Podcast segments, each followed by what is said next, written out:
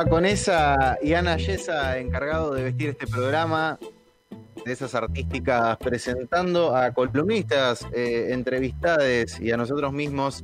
Eh, y ya al toque vamos a charlar con Neko de Doctor Philwood, que está ahí del otro lado. ¿Qué hace Neko? ¿Cómo andas? ¿Qué onda, Tommy? ¿Cómo va? ¿Todo bien? ¿Todo bien y vos? Todo bien. Por suerte, a mitad de semana, tranqui. Bien, bien, me alegro. Eh, ahí te armaron toda una historieta para tu presentación, ahora tenés una presentación y, y bueno, esperemos que te haya gustado. Está buenísima, me encantó, no me la esperaba, está muy buena. bien ahí, bien ahí.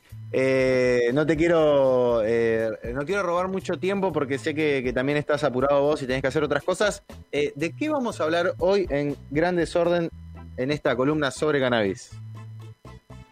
Bueno, hoy vamos a hablar un poquito de lo que es el cultivo invernal, porque para los que no saben se puede plantar todo el año.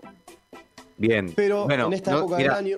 Mira, yo ya Sí. pensé que era medio imposible hacerlo durante todo el año. No, no, se puede hacer, se puede hacer durante todo el año. Eh, incluso la charla esta estaría bueno por ahí seguirla también para el próximo programa, porque la idea de- Totalmente. de- del invierno es que vos podés cultivar, pero las plantas eh, con el frío van a producir menos materia vegetal en lo que es la flor, pero van a producir más resina.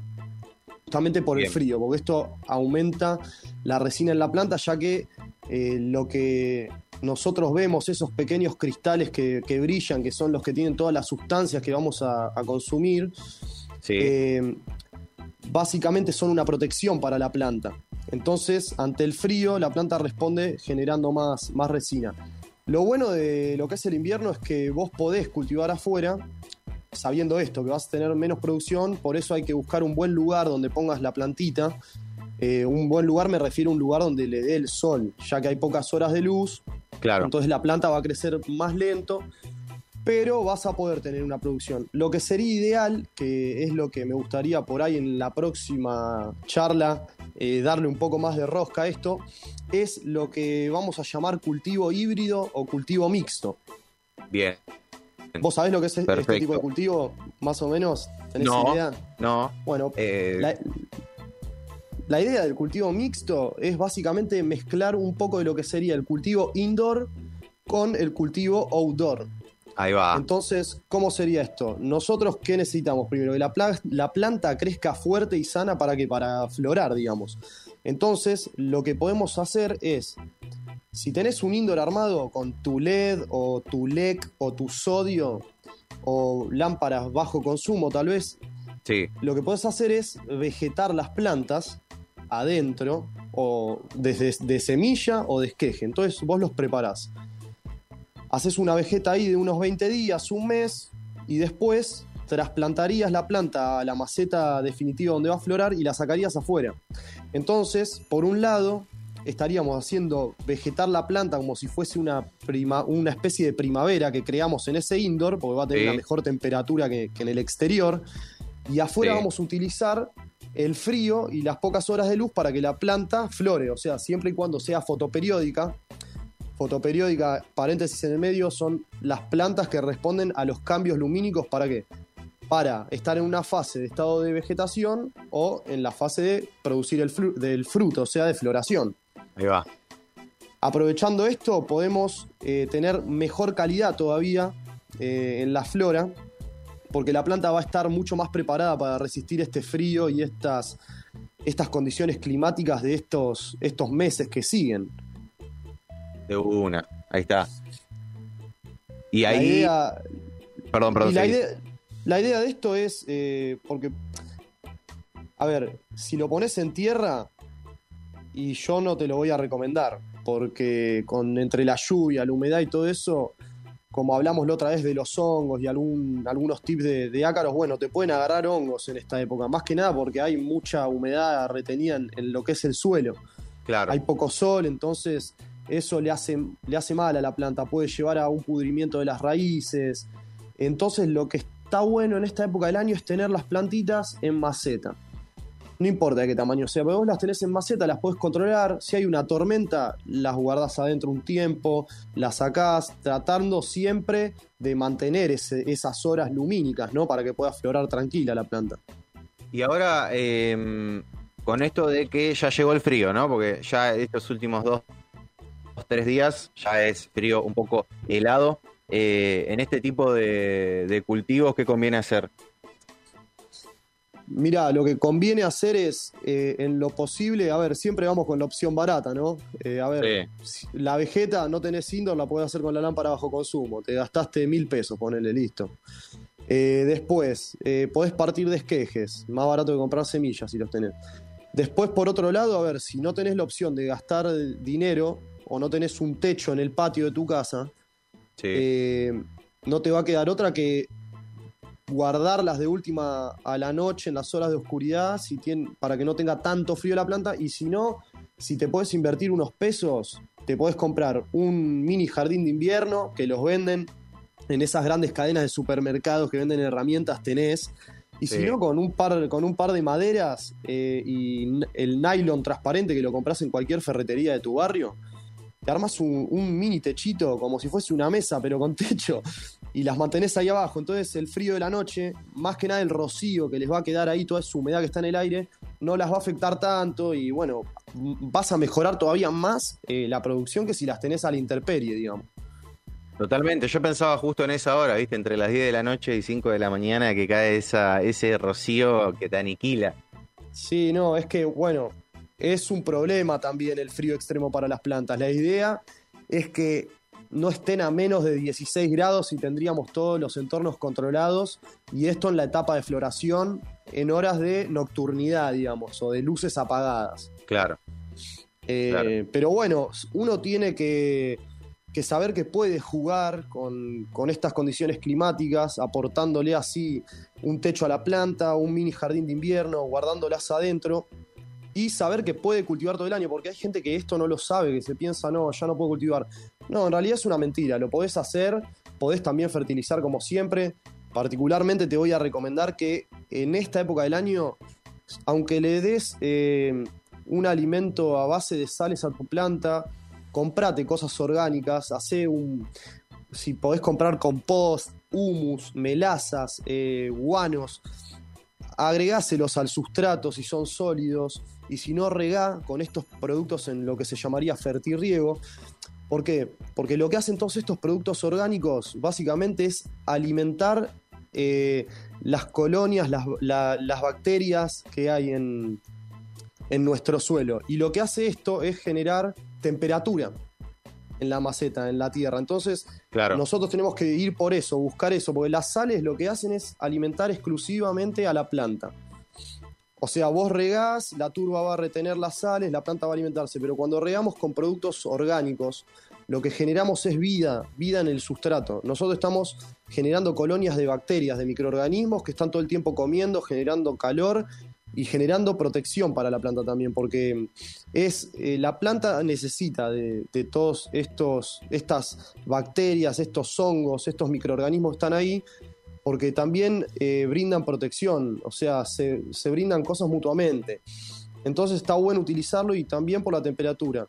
A su vez, le podrías agregar lo que se llama eh, munching, que ahora está muy de moda usarlo, que es como, como si fuese una, una, una paja, como un... No, no, me acuerdo ahora, no me sale bien el nombre que es, pero lo que hace esto es eh, vos lo pondrías en la superficie del sustrato por arriba de la maceta y esto va a ayudar a que los microorganismos vivan mejor, va a generar un microclima mejor en esa tierra y la va a proteger también de la humedad y de otros insectos. Eh, se llama munching esto. Es como si fuese una especie de paja. Eh, la verdad que ayuda mucho estos productos, más en esta época. Si bien se tienen que usar todo el año, en esta época exclusivamente hacen un buen laburo. Ahí va, bien ahí. Bueno, entonces tenemos el mixto y el otro sería. Y el otro sería el cultivo invernal en exterior.